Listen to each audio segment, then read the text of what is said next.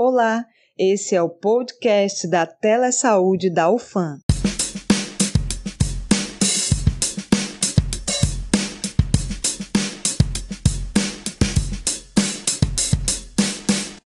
Bom dia, boa tarde, boa noite. Eu sou Tiago, acadêmico de medicina da UFAM, e junto com a Gabriela, acadêmica de odontologia. Oi, gente, tudo bom com vocês? E hoje vamos falar de um tema super importante: obesidade em tempos de pandemia. E para enriquecer o nosso programa, vamos conversar com o professor Dr. Bruno, mestre em nutrição pela FRJ e doutor em saúde coletiva também pela FRJ, e professor adjunto da Universidade Federal da Amazonas. Tudo bem com o senhor? Olá a todos, queridos ouvintes. É um prazer muito grande estar aqui com vocês, falando um pouco sobre obesidade, esse tema tão importante e relevante nos dias atuais. Obrigado pelo convite. Professor, nesses tempos de Covid, muitas pessoas, além de se preocuparem com a pandemia em si, começaram a se preocupar em ganhar uns quilinhos a mais, devido à nova rotina de home office, aulas online e passar muito mais tempo dentro de casa. Sabendo que a obesidade é uma questão de saúde pública e também uma questão estética, o senhor poderia nos dizer o que é a obesidade, se há diferenças entre essa condição e o excesso de peso, e também como identificar que uma pessoa se encontra em algum grau de obesidade? Bom, é verdade sim que nesse tempo de quarentena muita gente ganhou uns quilinhos a mais. Isso porque provavelmente passou a comer mais. Também porque de uma hora para outra passou a gastar menos energia, pois passou a ficar mais tempo em casa e vivendo uma vida menos ativa. Baseado nisso, a gente pode conceituar obesidade. Então, o que é obesidade? Obesidade é o excesso de gordura corporal que compromete a saúde do indivíduo. Isso é devido a um desequilíbrio permanente e prolongado entre a ingestão energética e o gasto energético. Então, o acúmulo de energia ele vai justamente se armazenar na forma de gordura no tecido adiposo. Então, como assim? Tudo que consumimos tem energia. Chamamos isso de calorias. Também no nosso dia a dia, é, gastamos energia nas nossas atividades normais e com atividade física. Então, se imaginarmos uma balança, o excesso de peso e obesidade ocorrem devido a um desequilíbrio nessa balança entre a ingestão de energia e o gasto de energia. Ou seja, quando passamos a consumir mais energia do que gastamos. Isso a médio e a longo prazo. Isso vai acarretar no excesso de peso na obesidade. Coisa que ocorreu com muita gente nessa quarentena, na é verdade. Isso não é só uma questão estética, é importante destacar é um problema de saúde porque há, muitas morbidades associadas à obesidade, como hipertensão arterial, diabetes, dislipidemias, doenças cardiovasculares e até mesmo vários tipos de cânceres, ou seja, morbidades relacionadas a altos índices de mortalidade. É, e falando em excesso de peso e obesidade, é importante diferenciarmos esses termos. Na verdade, há três termos muito usados é o excesso de peso, sobrepeso e obesidade. Qual a diferença entre os termos? Quando estamos com peso acima do normal, entramos em um estágio de excesso de peso. Sendo que esse excesso de peso é, ele pode ser considerado sobrepeso ou obesidade. Para a gente entender isso melhor, para a gente entender como uma pessoa está com sobrepeso ou obesidade, e os dois juntos com excesso de peso, a gente utiliza é, em adultos o parâmetro que é o índice de massa corporal. É o parâmetro mais utilizado e é utilizado tanto pelo Ministério da Saúde quanto pela Organização Mundial da Saúde. Então, o índice de massa corporal é o peso em quilos dividido pela sua altura em metros quadrados. Então pegue seu peso em quilos é, e divida pela a sua altura ao quadrado. Pegue sua altura em metros multiplica por ele mesmo ao quadrado e pega esse valor e você vai pegar o peso e vai dividir por esse valor. Isso vai dar um número, e se esse número passar de 25, então você já entra no estado de sobrepeso ou excesso de peso. Se esse número der a partir de 30, então o diagnóstico aí é de obesidade. De 30 a 34,9 é obesidade grau 1. Se dá um número entre 35 e 39,9, obesidade grau 2 e acima de 40, obesidade grau 3, obesidade mórbida, Então, tudo isso a gente chama de excesso de peso, sendo que se o MC der entre 25 e 29,9 a gente chama de sobrepeso, e a partir de 30 é, o IMC, então a gente considera de fato como obesidade. E professor, existem tipos de obesidade? Dá para a gente diferenciar uma da outra? Bom, existem é, também os tipos de obesidade. Tem basicamente três tipos de obesidade: obesidade generalizada, a obesidade androide e obesidade ginecoide. Eu vou explicar melhor. Obesidade generalizada, como o próprio nome diz, é aquela onde ocorre o acúmulo de gordura no tecido adiposo distribuído por todo o corpo, é tórax, abdômen e membros. E quando a gente olha aquele indivíduo, a gente vê a obesidade distribuída por todo o corpo e de forma generalizada. O segundo tipo do tipo androide ela recebe esse nome porque ela é mais comum em homens, também é chamada de obesidade superior ou do tipo maçã, que quando a gente olha esse indivíduo obeso, é como se a gente enxergasse um formato de uma maçã, aquele acúmulo de gordura concentrada no tórax e no abdômen, aquela famosa barriga, pneu. Então, esse tipo de gordura que se acumula é, no, no abdômen, que a gente vai chamar de gordura visceral, é inclusive o tipo de gordura que está mais associado ao aumento da mortalidade, de morbidades por doenças metabólicas e cardiovasculares. Por fim, o terceiro tipo de obesidade, do tipo ginecoide, é também chamada de inferior, do tipo pera, ela recebe esse nome também ginecoide porque ela é mais comum em mulheres e pera porque é como se a gente enxergasse o indivíduo assim numa forma de uma pera, literalmente, assim, com aquele acúmulo de gordura é, mais concentrada nos quadris e nos membros. E ela está mais associada aos, aos, problemas articulares, circulatórios periféricos e também a questões estéticas. Quando falamos de obesidade, existe um senso comum de que é uma condição associada principalmente à falta de exercício e má alimentação, Logo, qual a causa ou as causas da obesidade e quais consequências ela traz ao indivíduo? Bom, é importante falarmos sim das causas da obesidade, porque se a gente identifica e entende as causas, a gente consegue prevenir e combater. É, a etiologia da obesidade ela é muito complexa e multifatorial, ou seja, a obesidade tem múltiplos fatores etiológicos. Eu vou explicar aqui rapidamente alguns para vocês. O primeiro é a predisposição genética. Então, há uma predisposição genética envolvida no processo de desenvolvimento da obesidade.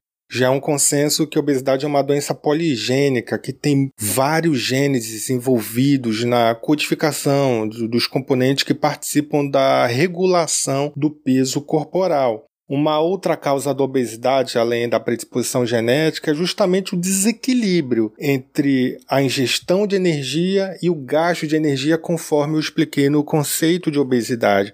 E esse desequilíbrio, ou seja, o fato de uma maneira prolongada o indivíduo estar consumindo mais energia do que gasta, isso se deve ao ambiente que ele está inserido.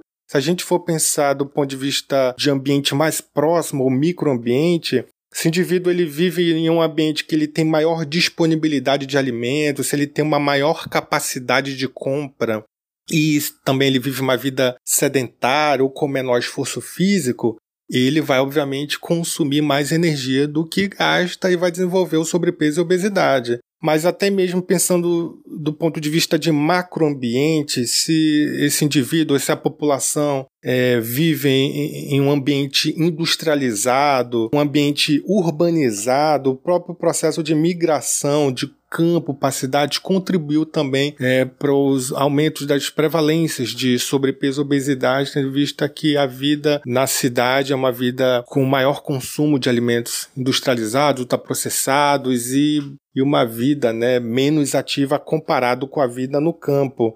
É importante também destacarmos como causa da obesidade a cultura alimentar daquele indivíduo, daquela população, ou seja, aquela cultura de ter uma preferência por alimentos gordurosos ou por doces, carboidratos simples. Inclusive, uma outra causa também que já foi descoberta e, já foi verificada uma associação é, do desenvolvimento da obesidade pela frequência de comer fora de casa. Então, quando comermos frequentemente fora de casa, a tendência é de consumirmos alimentos mais calóricos, porções cada vez maiores também. Então, resumidamente, a obesidade é causada por múltiplos fatores que têm a predisposição genética, tem a influência ambiental, Obviamente, o estilo de vida e comportamento, o estilo de vida sedentário, um comportamento de consumir alimentos mais calóricos ou energéticos, existem também fatores emocionais envolvidos e até mesmo questões econômicas e contextos de interações sociais envolvidos no processo de desenvolvimento da obesidade. Mas quais as consequências da obesidade para a saúde? É a obesidade ela não é só uma questão de estética, muitas morbidades associadas à obesidade, hipertensão arterial, diabetes, doenças cardiovasculares, dislipidemias, doenças pulmonares, problemas ortopédicos, desordens na pele, é, problemas até mesmo de catarata e até mesmo vários tipos de cânceres estão relacionados à obesidade. Uma das informações mais veiculadas pelos meios de comunicação era que o alerta de pessoas obesas estavam em aquelas classificadas como um grupo de risco para a Covid-19. Então, qual a relação entre a obesidade e o paciente com a Covid? Bom, a gente acabou de falar que existem várias doenças crônicas associadas à obesidade.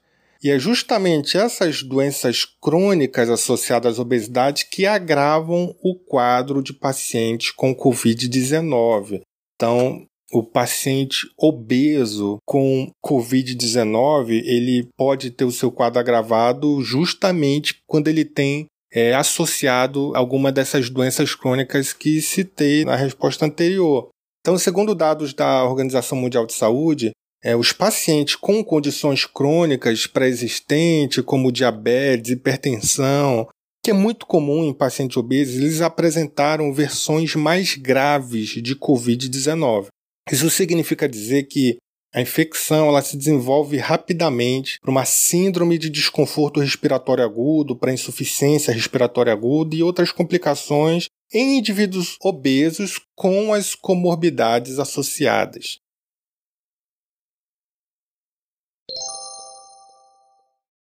Agora que sabemos o que é obesidade e seus tipos e complicações, vamos falar do importante tópico: tratamento.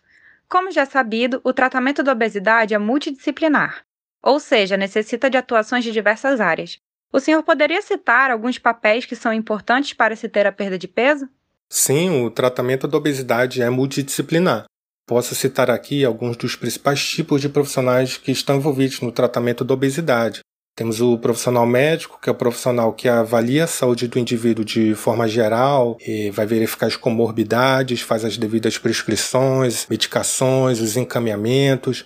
Tem o profissional nutricionista, um profissional muito importante, que é o profissional responsável pela alimentação e vai dar ao indivíduo todo o suporte para a mudança dos hábitos alimentares, principalmente para diminuir o consumo de energia de uma forma saudável. Precisa incluir aí também o profissional de educação física, profissional muito importante também, que após avaliação médica, liberação e indicação do tipo de atividade física, é o profissional que vai auxiliar o indivíduo na atividade física mais adequada, um devido acompanhamento e que vai ajudar o indivíduo a, a gastar mais energia e ter uma vida mais ativa. Temos ainda o psicólogo, profissional também muito importante, é o profissional que ajuda não apenas na mudança de comportamento, mas nos problemas emocionais, muitas vezes envolvidos nos indivíduos com obesidade, como estresse, ansiedade, as preocupações do dia a dia, baixa autoestima, a motivação em si. Por fim, é, principalmente em ambiente hospitalar, existe ainda o profissional é, que é o assistente social que ele muitas vezes é importante também estar tá presente para lidar com as questões socioeconômicas que muitos desses indivíduos é, estão inseridos.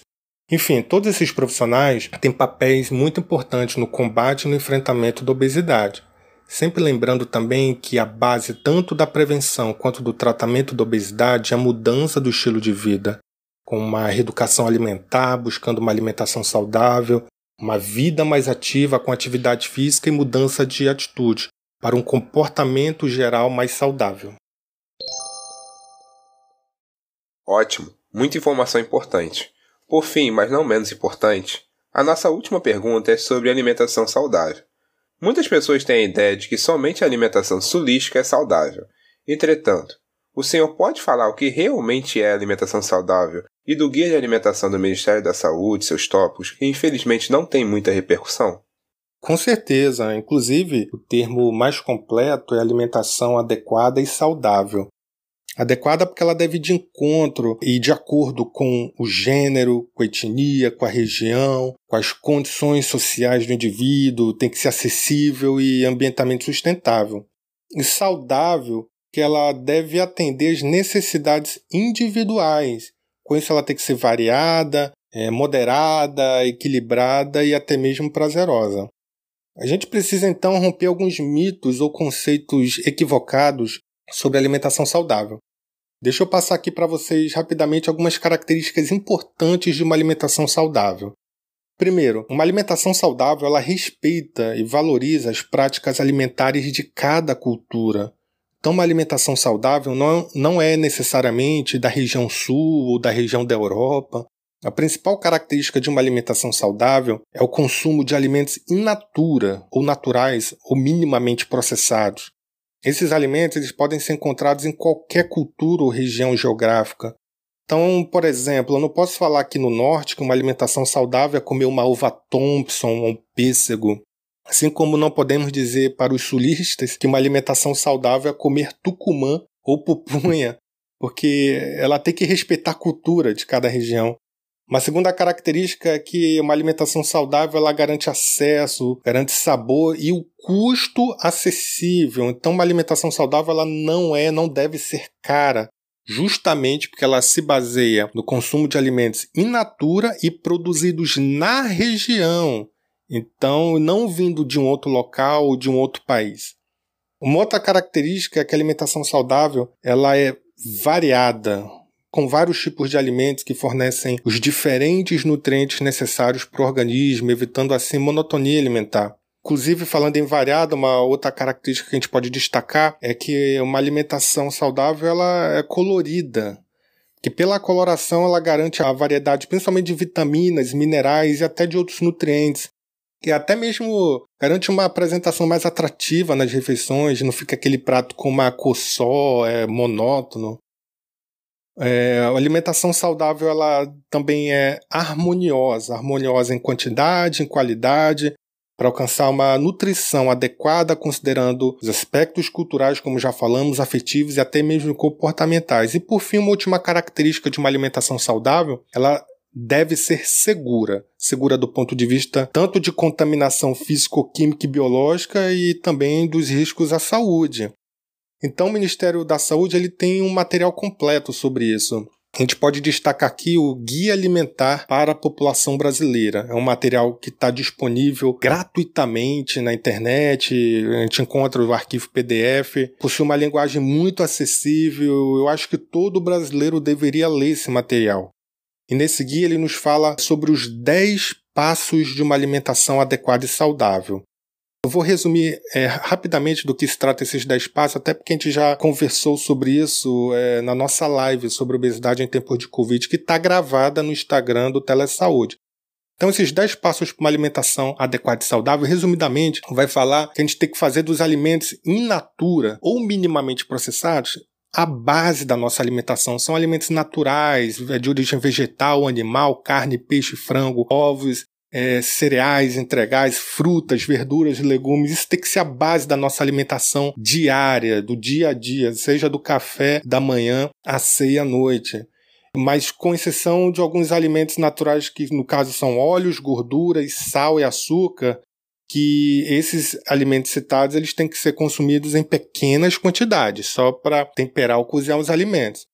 É, mas esses 10 passos também falam de um outro tipo de alimento, que são os alimentos processados. Os alimentos processados são aqueles que vieram de origem in natura, mas eles já sofreram modificações, então esse tipo de alimento a gente já tem que limitar o consumo, já moderar mais. Mas também os 10 passos fala sobre os alimentos ultraprocessados. E os alimentos ultraprocessados são aqueles que já sofreram muita alteração, que a gente não, mal sabe de onde eles vieram. A gente pode dizer aí citar como exemplos é, bolacha recheada, refrigerantes, miojo, alguns doces, enfim, esses alimentos totalmente industrializados, esse tipo de alimento a gente tem que evitar o consumo, evitar.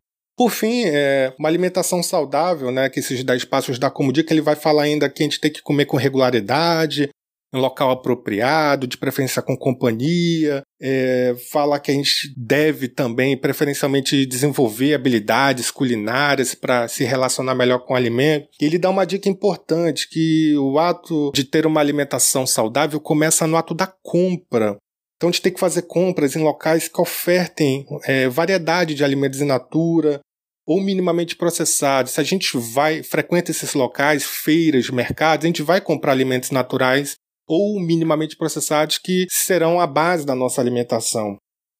É, por fim, ele vai falar ainda que a gente tem que planejar, dar o tempo adequado do nosso dia a dia para planejar a nossa alimentação. A gente vive uma vida tão corrida e é, é aquela correria e muitas das vezes a gente deixa de dar o tempo devido à nossa alimentação, a gente come qualquer coisa, isso não é nada saudável. Inclusive, quando a gente estiver fora de casa, preferencialmente comer em locais que servem refeições feitas na hora e evitar é, fast foods e outros tipos de estabelecimentos que vendem mais alimentos processados ou ultraprocessados. Por fim, a gente tem que ser crítico quanto todo tipo de informação, orientação, mensagens sobre alimentação que são vinculadas nas redes sociais, nas mídias, nos comerciais ou propagandas e dizer não, isso é bom para mim ou não, isso não é bom para mim. Geralmente propaganda de alimento é mais para oferecer alimentos que não nos vão fazer bem, eles pensando mais no lucro. Tudo bem? Então, essas são as dicas e, de forma geral, as características de como ter uma alimentação adequada e saudável. Perfeito. Só para constar, nas nossas redes sociais temos diversas postagens sobre alimentação e o guia que abordamos. É só procurar Telesaúde UFAM no Instagram, Facebook ou Twitter, ou entrar em contato com a nossa equipe via Telegram ou chatbot. Queríamos agradecer o tempo e paciência do professor Dr. Bruno, que enriqueceu nosso bate-papo. Muito obrigada. É, eu que agradeço mais uma vez pelo convite, pela oportunidade de falarmos um pouco sobre essa temática fundamental nos tempos atuais. É fato que a obesidade atualmente é uma epidemia e muito antes da pandemia da Covid-19, nas últimas décadas, a obesidade já tem sido um dos principais problemas de saúde pública. É, ela está associada a várias doenças, é, das quais mais matam no Brasil e no mundo, e que também até mesmo pode agravar os quadros de Covid-19. Então é muito importante entendermos muito bem essa problemática, é, o que, que é obesidade, quais são as causas, como prevenir, como combater, como tratar, é, para que que a gente possa, seja como indivíduo, seja como cidadão, como profissional de saúde, é, ser um agente ativo na promoção de uma vida saudável com bem-estar. Um abraço em todos vocês.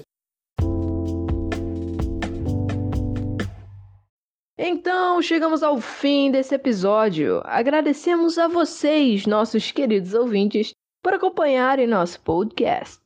Se você gostou, compartilhe com seus amigos o nosso conteúdo e não percam o próximo episódio.